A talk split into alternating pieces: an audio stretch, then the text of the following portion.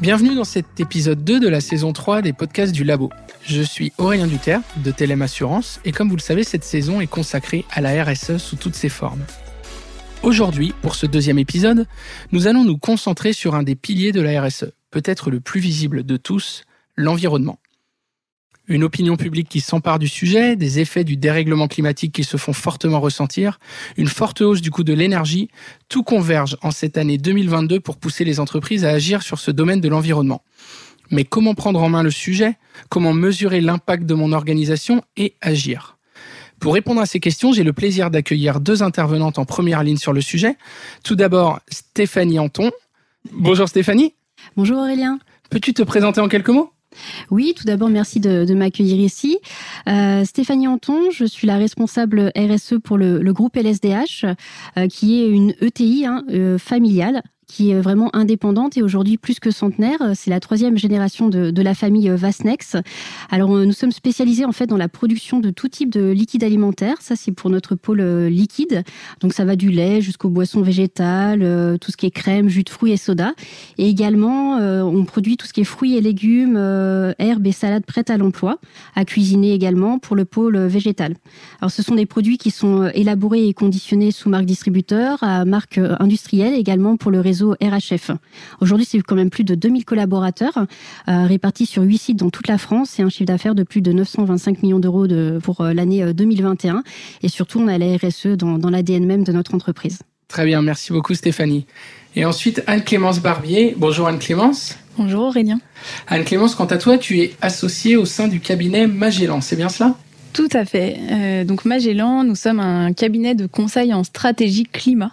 Concrètement, on accompagne des PME et des ETI dans leur transition bas carbone, en les formant aux enjeux climatiques et à la comptabilité carbone, et en les aidant à mesurer leur empreinte carbone et à mettre en œuvre des stratégies bas carbone.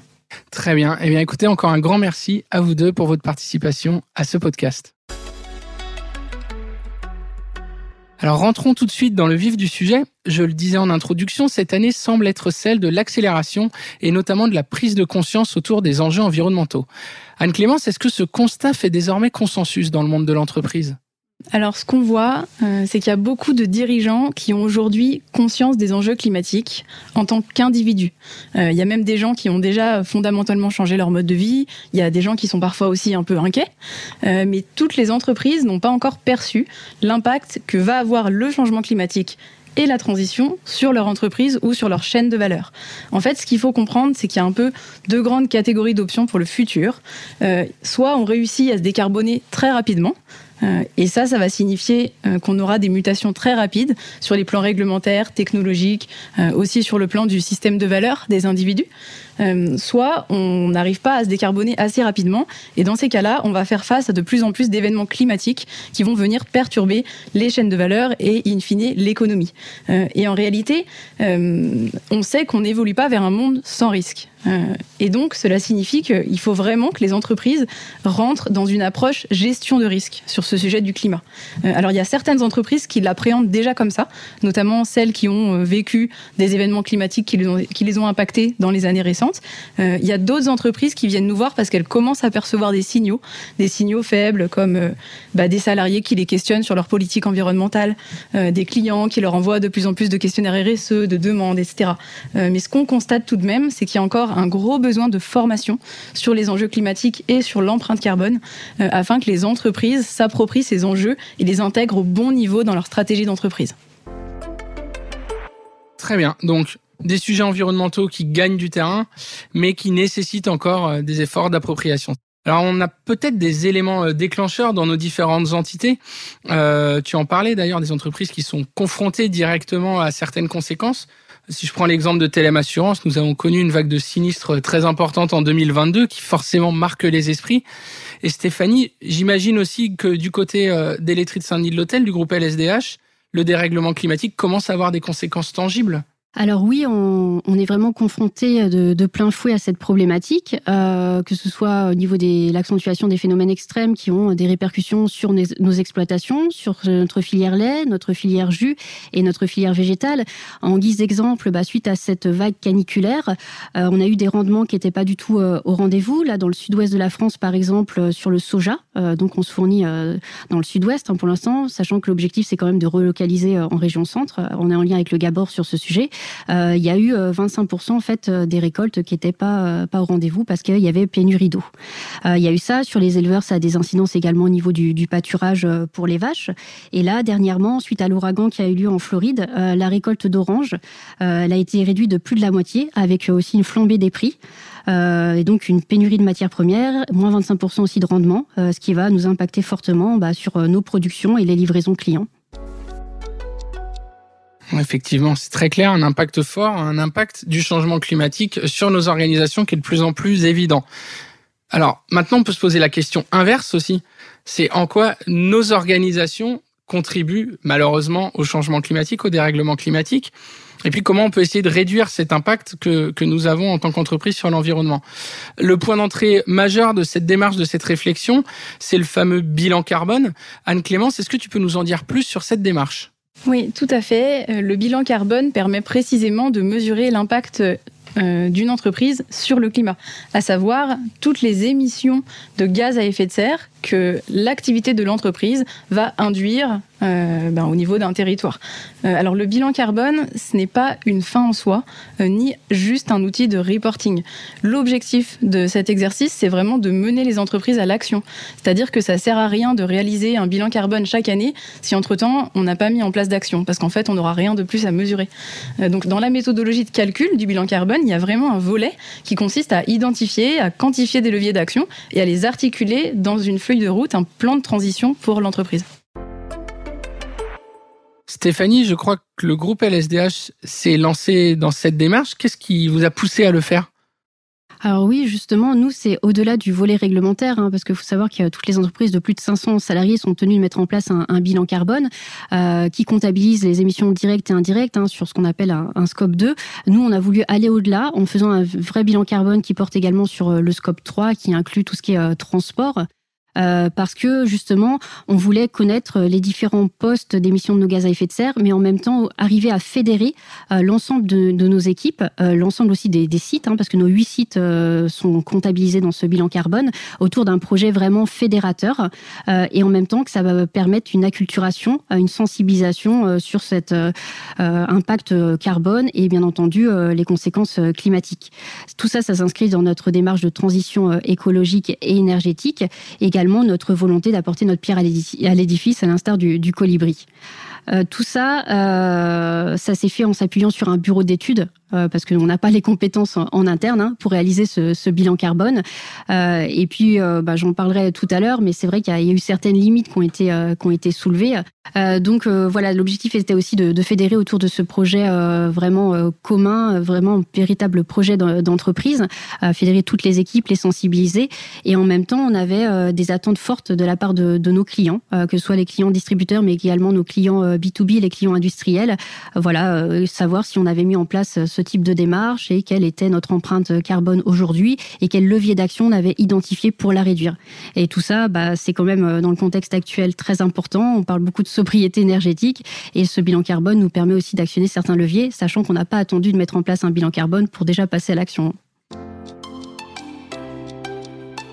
C'est le cas, on peut le dire, de beaucoup d'entreprises où finalement, même quand on n'a pas encore de stratégie RSE écrite globale, il y a toujours des actions qui sont menées qui vont dans le bon sens et c'est le cas notamment sur le pilier environnemental. Je crois qu'à un moment donné, vous avez dû mettre en pause cette démarche parce que vous êtes heurté à certains obstacles, c'est ça? Euh, oui, alors nous, on avait vraiment des, attentes très importantes euh, en termes de fiabilité, de robustesse euh, des données, et donc bah, sur la restitution par rapport à, notre profil groupe et également site.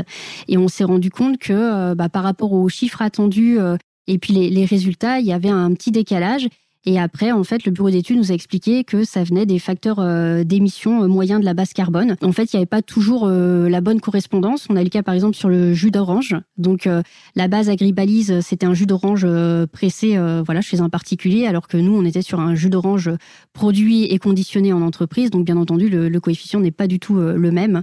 L'empreinte carbone n'est pas du tout la même. Donc voilà, il y a eu des petites petits positionnements à faire à ce niveau-là et ça a créé parfois quelques différences. Pareil sur les facteurs d'émission liés Donc il y a eu ce type-là de, petites euh, corrections à apporter et également le fait qu'il y avait un problème finalement d'acculturation euh, et d'appropriation euh, par tout un chacun de, de, ce, de cette méthode bilan carbone qu'on a baptisé d'ailleurs univers parce que on n'avait pas fait la phase de sensibilisation en amont en fait, euh, via par exemple une fresque pour le climat.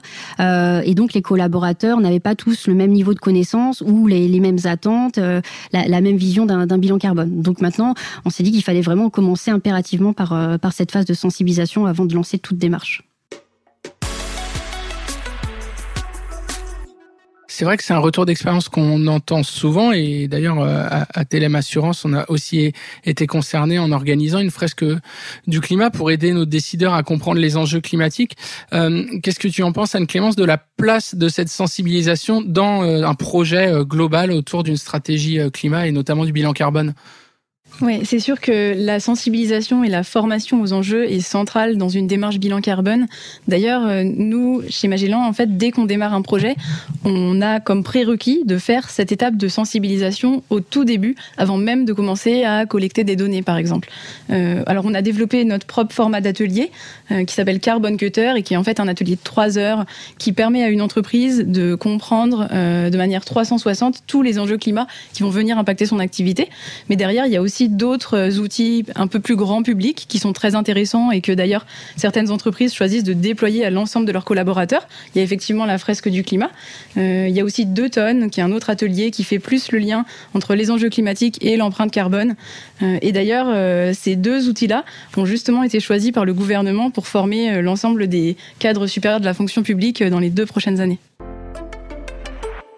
Donc en clair, Anne-Clémence, un bilan carbone, oui, mais il est important de réaliser une phase de sensibilisation. Alors pour finir sur cet outil, est-ce que tu peux nous présenter comment on le réalise concrètement en entreprise? Comment ça se passe? Oui, alors la première étape, quand on réalise un bilan carbone, c'est de commencer à cartographier toutes les activités d'une entreprise et tous les flux qui vont être induits par son activité. Donc si je prends l'exemple d'une boulangerie, par exemple, pour fonctionner, elle a besoin d'acheter des matières premières. Donc elle achète de la farine, du sucre, etc. Ces produits-là, ils vont être livrés jusqu'au fournil. Elle a aussi besoin d'avoir des employés qui viennent travailler. Ils peuvent venir en voiture, à vélo, autrement. Euh, elle va consommer de l'énergie pour faire fonctionner son four, etc. Euh, ouvrir la boutique. Euh, donc toutes ces activités-là, en fait, on les liste et ensuite on va, on va venir les trier. En fait, dans la méthodologie bilan carbone, il y a trois périmètres, trois scopes différents qu'on prend en compte. le scope 1, ce sont les émissions directes, les émissions de gaz à effet de serre qui sont directement générées par les actifs de l'entreprise. Donc ça peut être par exemple la consommation de gaz. Quand on utilise du gaz, on a une chaudière à gaz sur site, donc les émissions sortent directement de cette chaudière. C'est aussi le carburant qui est pris en compte, euh, qui est utilisé dans les voitures de fonction par exemple. Euh, ensuite, le deuxième scope, euh, c'est simplement la consommation d'électricité de l'entreprise. et enfin, euh, le troisième scope prend en compte en fait toutes les émissions indirectes de l'entreprise.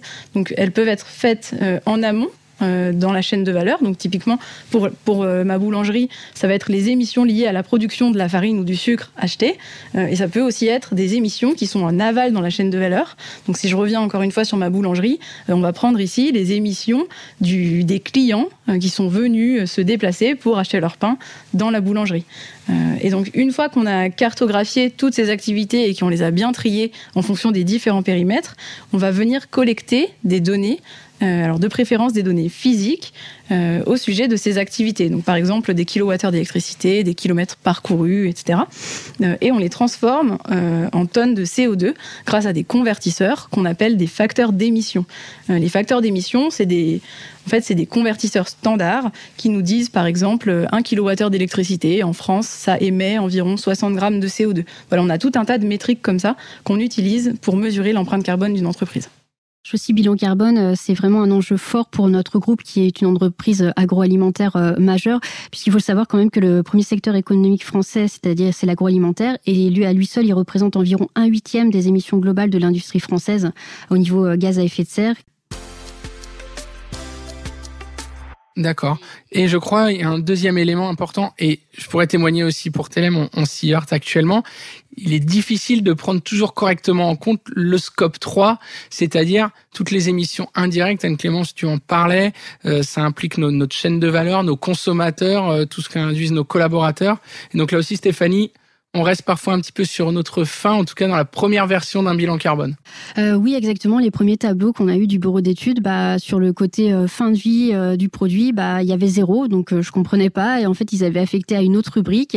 ils me disent on n'a pas tous les éléments, alors que nous, bah, le service packaging, ils ont toutes les informations. On sait ce que devient après l'emballage. voilà, on a vraiment une forte traçabilité à ce niveau-là. Il y a toute une filière qui est, qui est mise en place, et donc on a dû aussi recaler les choses. Et sur le volet transport et puis aussi mobilité liées aux collaborateurs. Ça n'a pas toujours été très simple de recueillir euh, toutes les données. Euh, on en a eu certaines et de là a pu découler quand même la mise en place d'un plan de mobilité. Donc euh, voilà, ça nous a permis de voir un petit peu plus les choses. Très bien. Donc on voit bien que l'outil est encore euh, perfectible, euh, qu'il est difficile, il ne faut pas non plus en attendre une exhaustivité totale.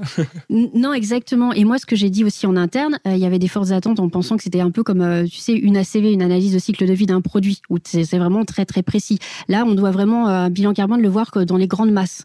Ça permet voilà de voir euh, les grands postes les plus contributeurs au niveau, au niveau gaz à effet de serre sur l'activité, mais il faut pas se dire euh, voilà c'est à la virgule près. Hein. C'est pour après l'objectif de mettre en place un plan d'action. Voilà, justement, on y vient. C'est exactement ça. Effectivement, euh, ce bilan carbone, il, pose un premier niveau diagnostic de grande masse qui permet de se dire où est-ce que je vais pouvoir agir. Alors pour rappel, la stratégie nationale française, c'est un objectif de décarbonation des activités à horizon 2050 et si on suit les accords de Paris et qu'on souhaite rester sous un seuil de réchauffement de 2 degrés, il faut réduire nos émissions de 40% d'ici 2030. Donc c'est là qu'on voit qu'effectivement on n'a pas besoin d'aller à la virgule près, mais qu'on doit trouver les leviers qui peuvent nous permettre de rentrer euh, dans ces trajectoires-là. Donc Anne-Clémence, on a mesuré nos émissions grosse maille dans cette première phase. Donc ensuite, on doit, j'imagine, construire un plan d'action pour réduire nos émissions. Ouais, c'est exactement ça. En fait, euh, donc dans la démarche bilan carbone, comme j'expliquais tout à l'heure, la dernière étape, c'est cette construction du plan d'action. Et en fait, pour le faire, on s'appuie sur les résultats d'empreinte carbone et on regarde effectivement là où on a euh, les grandes masses d'impact et aussi là où on a le contrôle. Parce qu'il y a certains postes sur lesquels euh, il y a un impact fort, mais on a moins de contrôle. Et à l'inverse, par exemple, les postes scope 1 et 2 dont je parlais tout à l'heure, qui sont liés aux émissions directes de l'entreprise, sont parfois faible, mais l'entreprise est la seule à avoir le contrôle de ses émissions. Donc si elle n'agit pas dessus, il n'y a personne qui le fera à sa place. Voilà, donc on, remet un peu en perspective cette empreinte carbone pour en tirer des, grandes poches d'action, et ensuite on fait réfléchir les collaborateurs sur les leviers d'action possibles. On détaille ces actions, on les quantifie, et enfin euh, on peut les lancer euh, au fur et à mesure. Euh, ce qui est important dans une démarche bilan carbone, c'est de ne pas se concentrer uniquement sur les leviers d'action, mais de penser cette démarche euh, comme également une démarche d'engagement des collaborateurs et une démarche de transformation de l'organisation, de ses process, de ses instances de gouvernance. Euh, nous, ce qu'on conseille en parallèle du lancement des actions, c'est de continuer à diffuser la connaissance de ce bilan carbone euh, auprès des collaborateurs et également de mettre en place un pilotage régulier des émissions de CO2 et d'avoir une instance dédiée à ce pilotage pour suivre l'avancée des différentes actions. et une fois qu'on a bien enclenché sa démarche climat en interne, ses actions, euh, on est prêt à passer à l'engagement de sa chaîne de valeur et de son écosystème.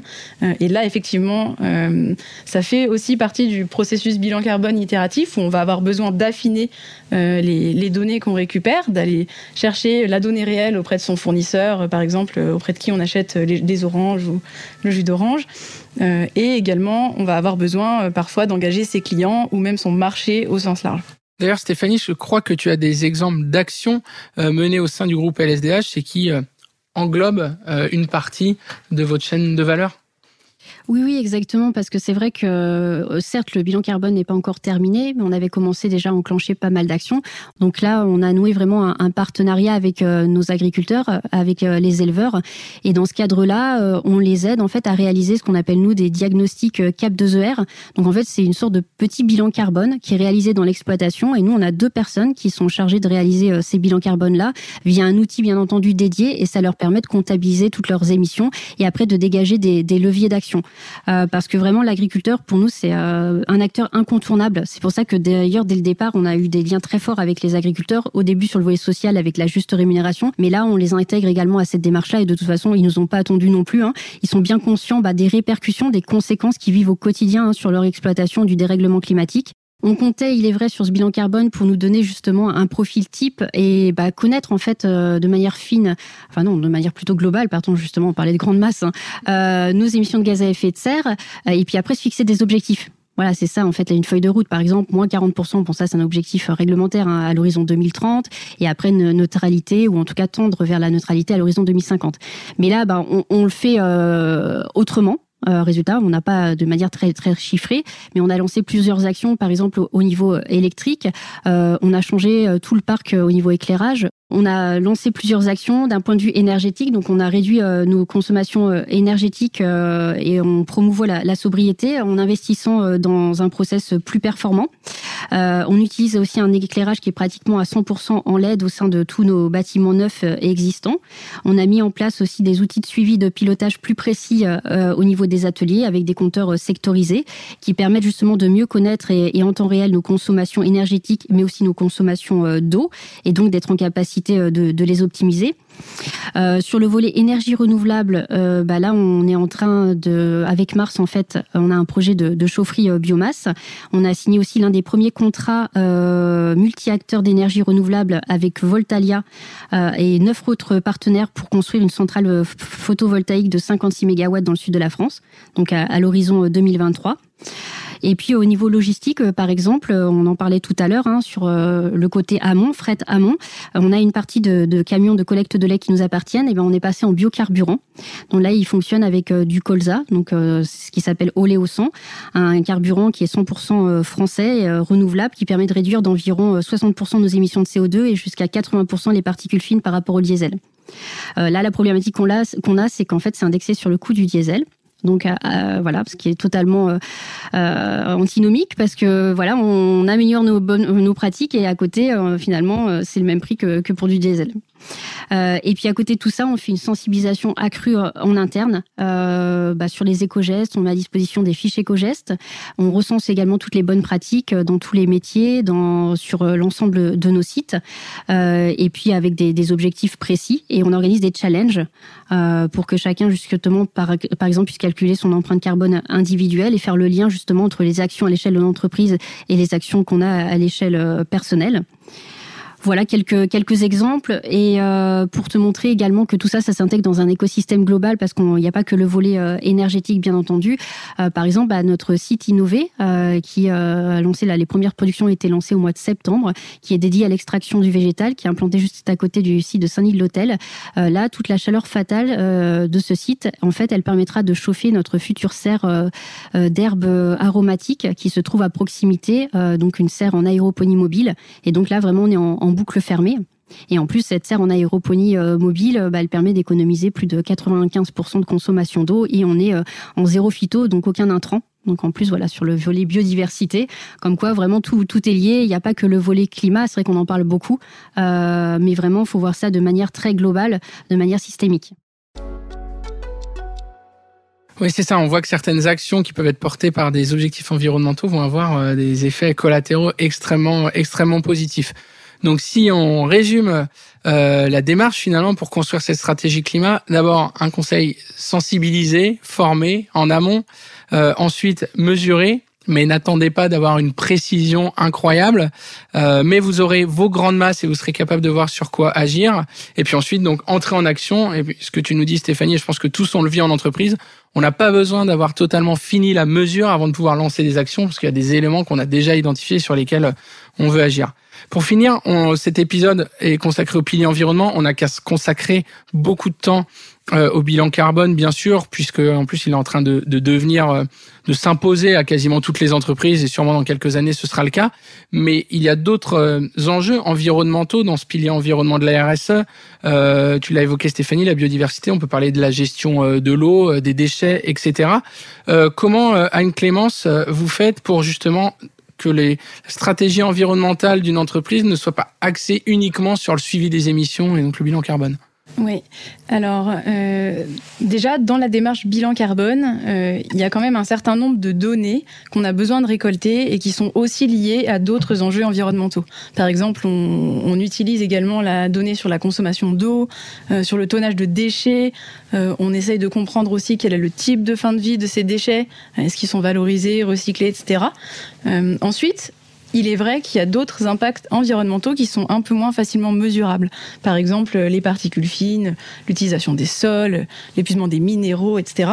Euh, quand on sent que ce sont des enjeux importants pour nos clients, nous, on leur conseille de réaliser des analyses de cycle de vie en parallèle euh, afin de mieux les prendre en compte. Il faut savoir que c'est une démarche relativement coûteuse. Euh, quand on n'a pas l'opportunité ou le budget pour réaliser des analyses de cycle de vie, nous, le, le conseil, le dernier conseil qu'on a euh, auprès de toutes nos entreprises, euh, c'est qu'il y a effectivement un moyen d'être sûr de répondre à l'ensemble des enjeux environnementaux, c'est d'avoir une approche de sobriété. La sobriété, voilà, qui permet aussi, en ce moment on en parle avec les hausses de coûts d'énergie, d'allier l'environnemental avec l'économique aussi, parce que ça reste quand même l'enjeu numéro un pour nos entreprises, quand même, c'est d'avoir une, viabilité économique. Stéphanie, parmi ces sujets, je crois que la gestion de l'eau notamment est un sujet adressé assez fortement dans, dans le groupe LSDH. C'est vraiment euh, un enjeu majeur pour notre entreprise euh, aujourd'hui parce que c'est directement lié à la pérennité de notre activité. Euh, il y a justement ces périodes caniculaires qui vont vraiment s'accentuer. Et nous, l'eau est précieuse parce qu'elle rentre vraiment dans le cadre de, bah, notre process, mais également dans, sur tout le volet nettoyage en amont. Euh, ce qu'on appelle nous les NEP. Donc il faut vraiment faire des économies à la source. On a la chance d'avoir sur certains sites nos propres forages, mais c'est pas pour autant justement qu'il faut euh, dépenser euh, l'eau à outrance et d'avoir certaines stations d'épuration. Donc là, on est en train d'essayer de développer des projets de, reuse, de réutilisation en fait de l'eau sur sur nos sites, où là on serait en boucle fermée, donc on réutiliserait pas l'eau dans le process alimentaire. Hein. Pour l'instant, c'est pas pas encore autorisé, même s'il y en a qui le font sur la bière. Nous, il serait question en fait de réutiliser cette eau en sortie de station d'épuration, par exemple, pour arroser les espaces verts ou nettoyer euh, bah, un petit peu le, site dans, dans, un premier temps. Il y a aussi tout le volet récupération des eaux pluviales. Voilà, on travaille également de, dessus. Euh, et puis bah, après, la sensibilisation en interne dans les bureaux. Euh.